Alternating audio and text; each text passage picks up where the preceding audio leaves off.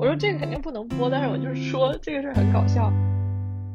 神经病。大家好，我是。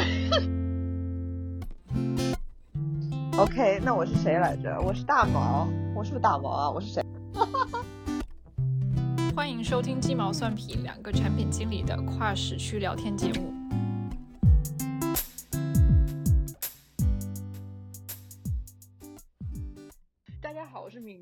生活在巴黎，我是一个产品经理。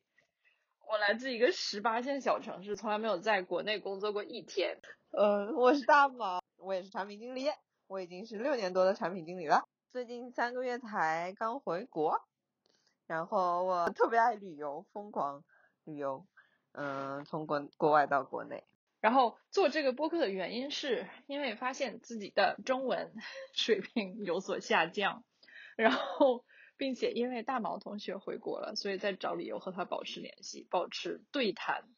然后第三呢，就是希望呃能够搞副业，然后圈钱，希望金主爸爸能够赶快来爱我们。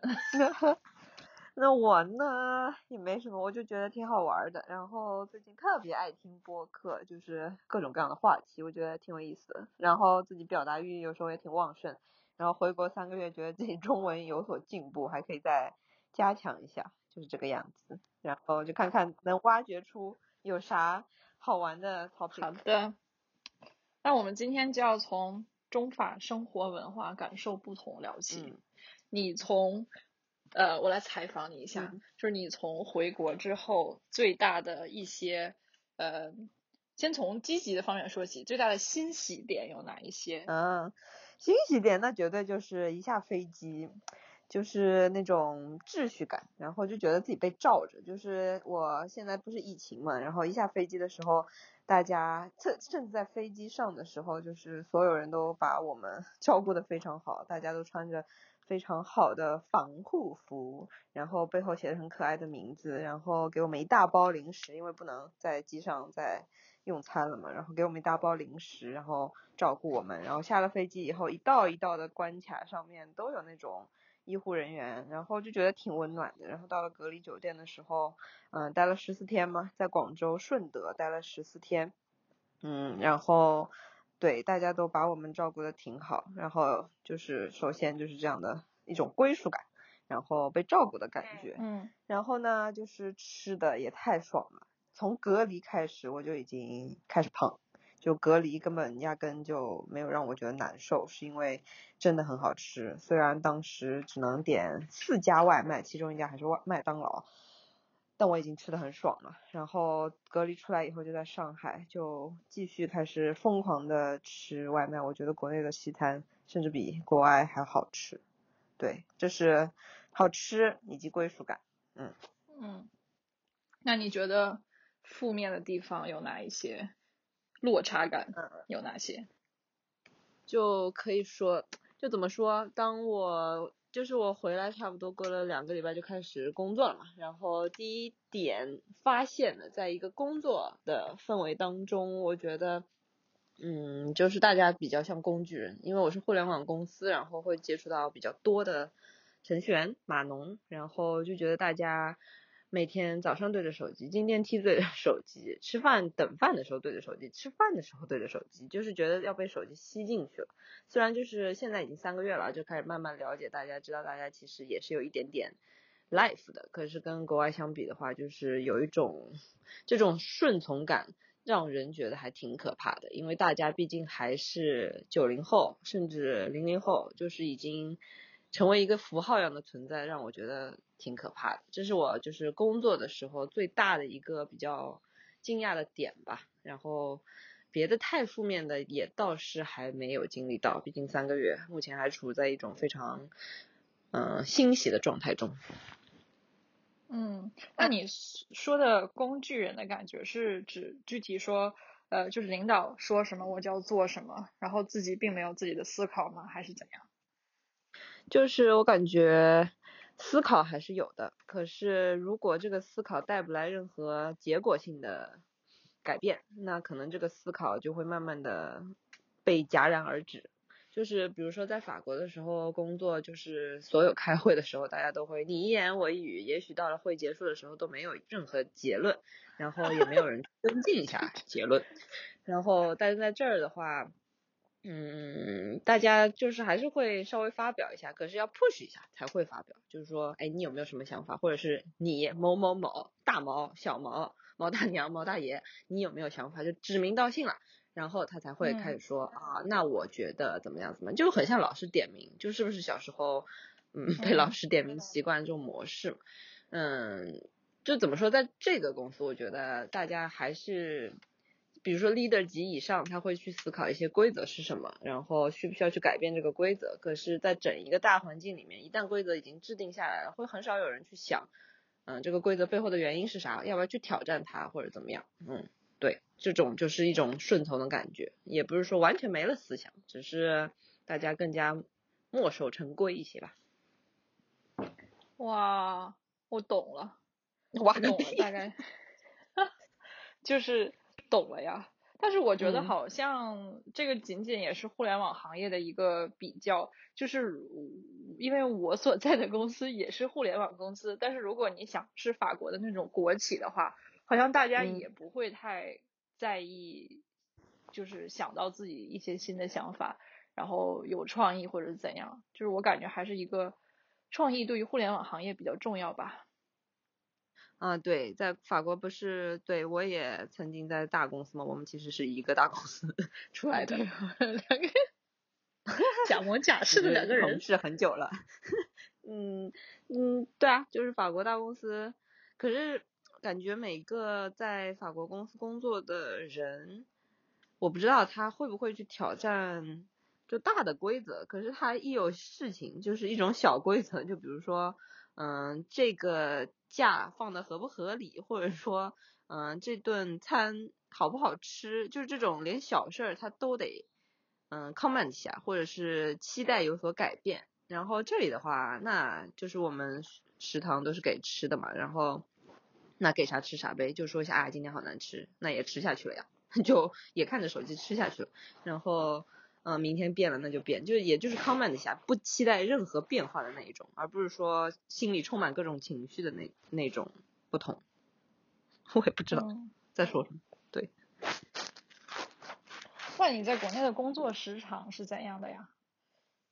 嗯，是九九六，是在一个九九六的公司，可是呢。嗯，却没有真的遵循九九，就是六还是六的，就是我们是星期天隔周的星期天上班，然后早上的话是其实是十点到十点半，然后中午会有两个小时的休息，两个小时是正儿八经在休息，就是那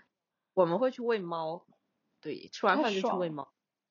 然后那猫被我们喂的还挺好，然后有些人会就睡觉，张张着嘴。睡觉，或者是趴在桌子上什么的，就是中午真的是一片死寂啊，十二点到两点。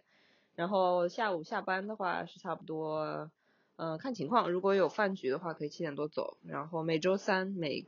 不是每隔周的周三可以去活动日，活动日意味着你六点多就可以下班。然后周五的话也可以七八点下班，然后忙的时候那你可以到九点多，十点以后就会免费打车，所以有些人就算没事儿也会待到 十点多。嗯，懂了。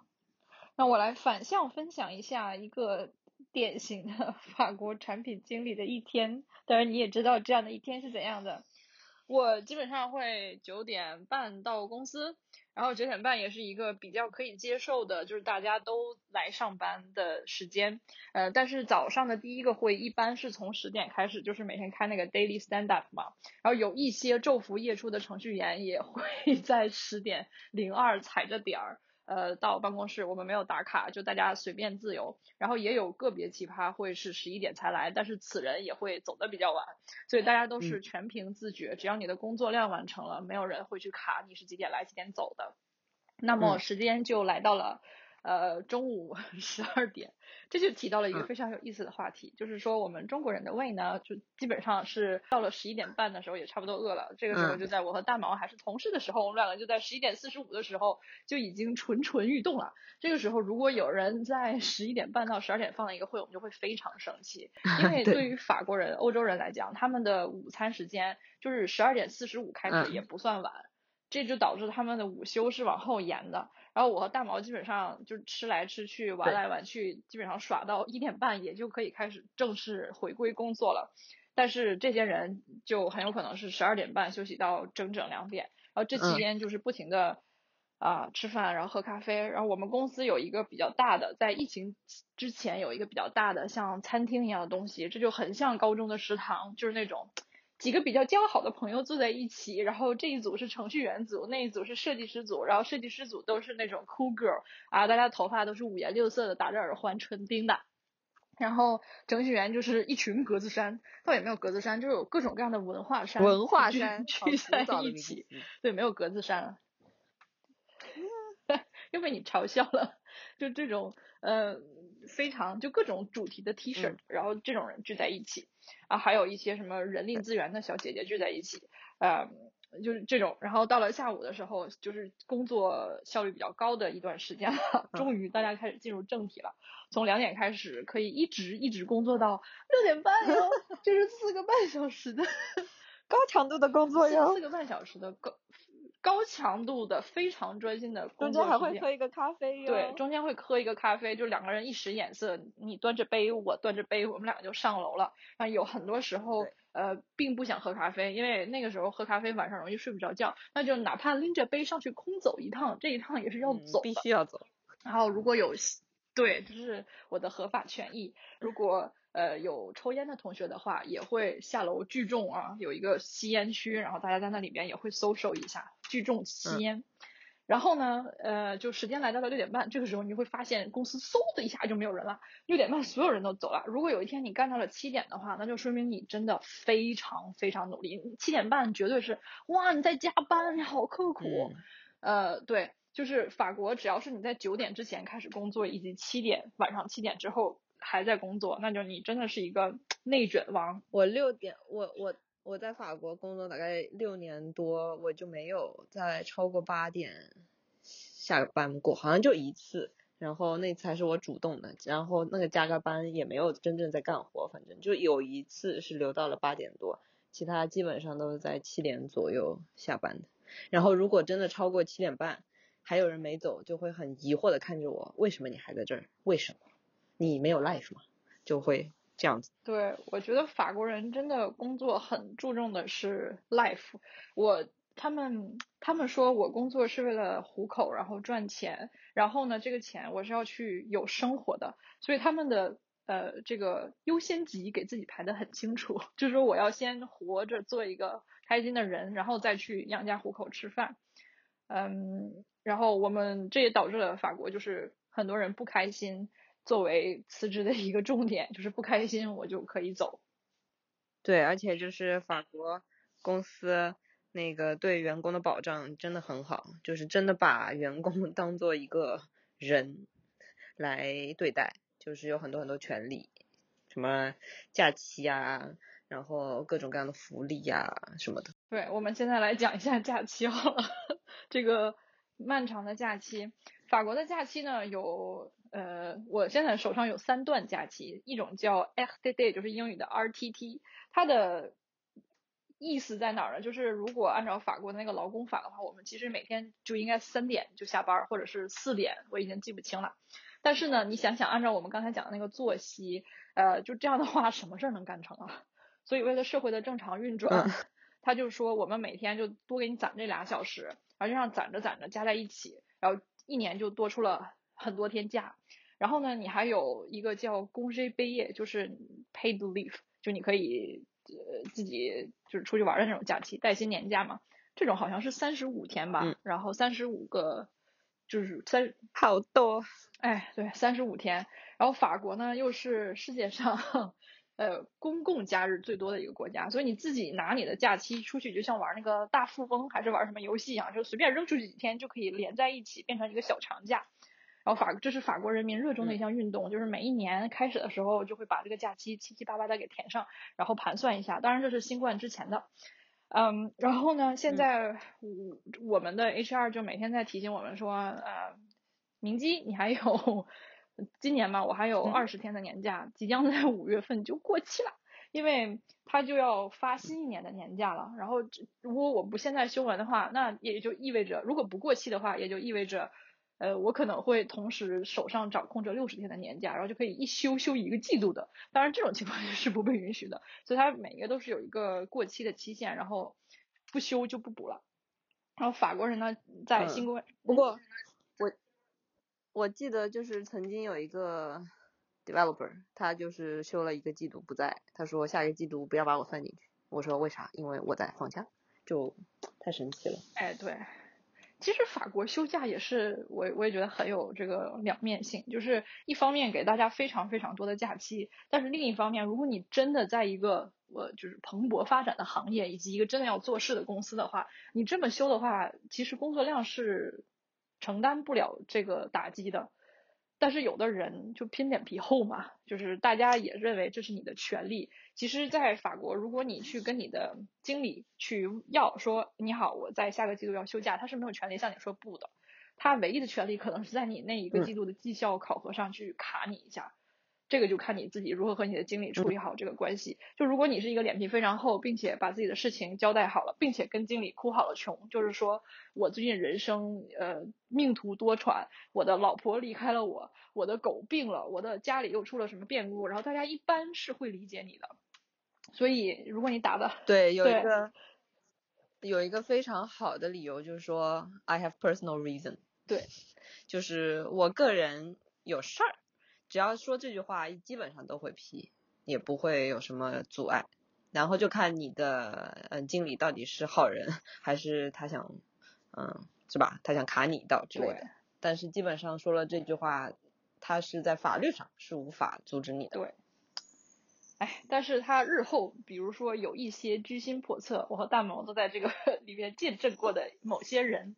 呃，某些经理如果他真的想卡你的话，他还是有手段，就是可以说拿出你的绩效来，然后说如何如何。这个就我们聊到法国的雇佣制度的时候可以再讲，就是你进入一个公司和你出去的时候就是严进严出，就你进来的时候也会比较没有那么容易，但是你出去的时候也会把你的权益保障的非常的好的。嗯，那么说回我们的假期，那么我问一下大毛，在中国的假期是怎样的呢？嗯，中国假期那就是真的是 少的可怜吧，相比法国。嗯，曾经就是在法国就什么四十五天啦，最少也是三十六天啦这种。嗯。嗯，在这里的话就是带薪年假是七天。嗯。嗯，然后病假的话是四天。嗯，然后再是还有一个搬家假。哇。然后的话，其其他还有一些法定，什么五一啦、十一这种充满了吊销的假日。搬家假是什么假？不知道，就是好像是我司特有，就是这么一个搬家假。可能因为我们是在公司附近住的话，就是会有房补，可能有时候公司搬个家，可能我们就得搬个家，然后可能就是这么一个假期。但是你必须有有提供证明才可以。嗯。说起证明，我也觉得有一个事儿在法国，我想吐槽一下，就是我们病假是没有。上限的，因为这个病嘛，谁知道你要病多少天？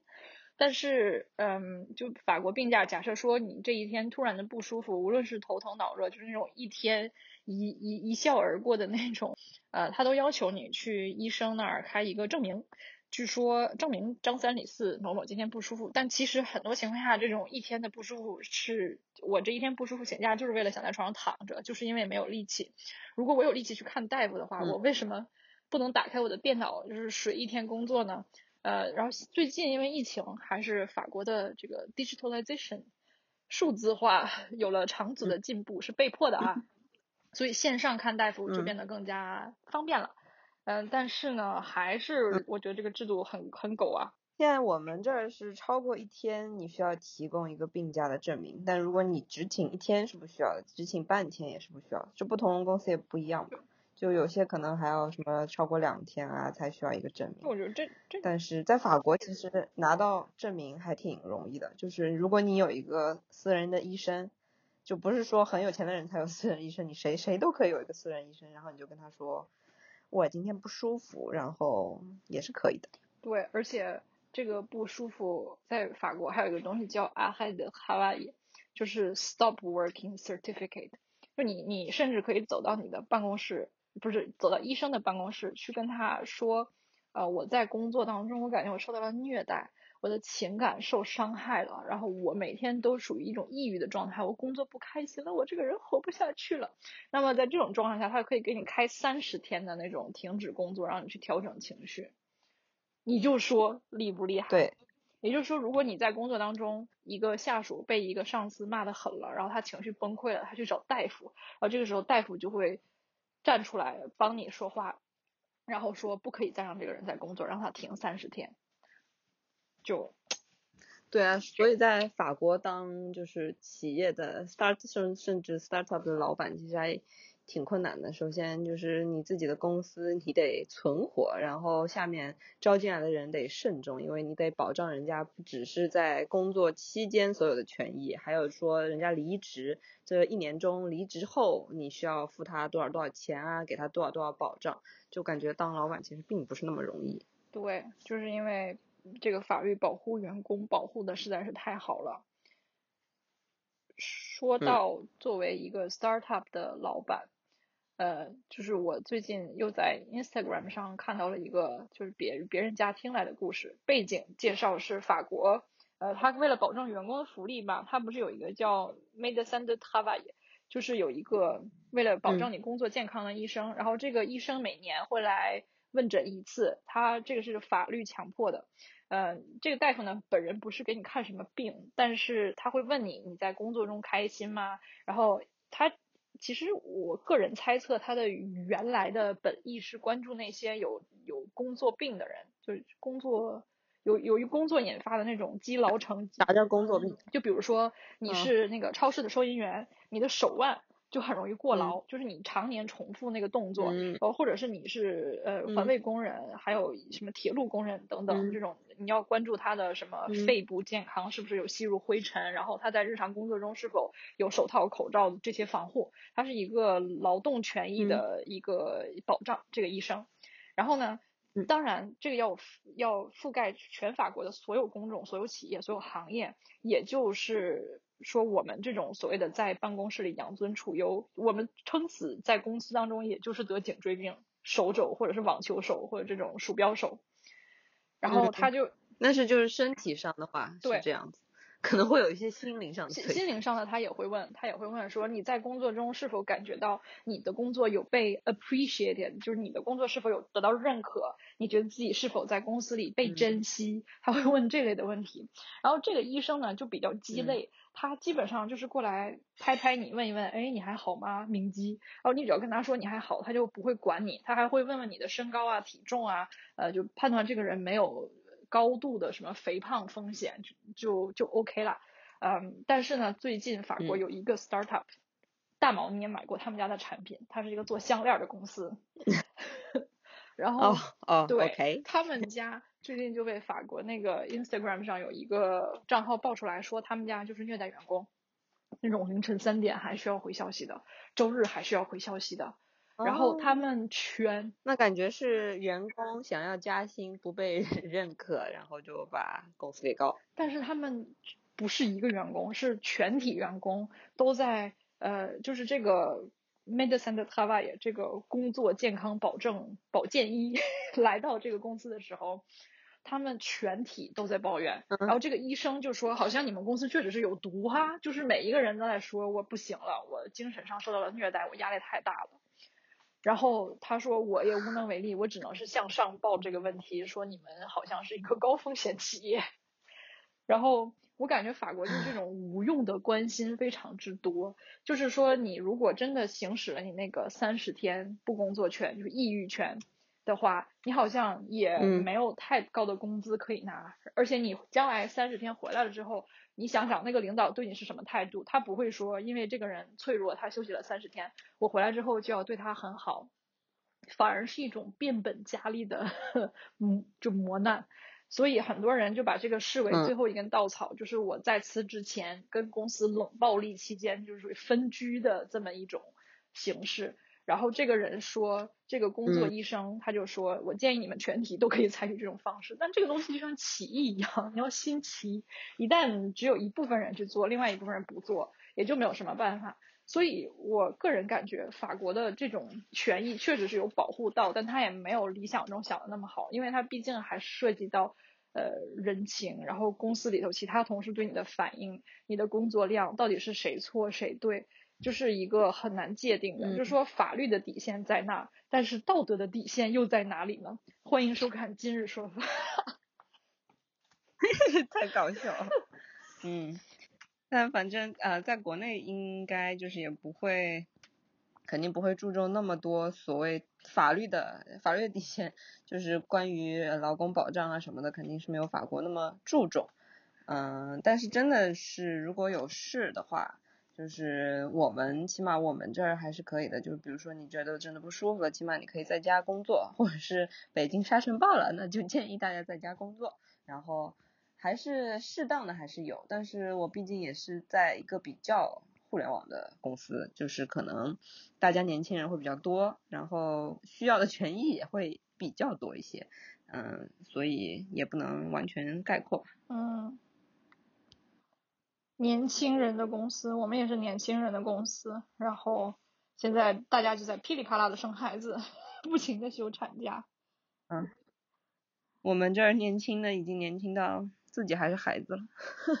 唉，是那种合法那个合法呃雇佣童工的那个底线嘛？就是十八岁是吗？就是实习生的话，就是差不多就在这个底线徘徊，就是真的很小。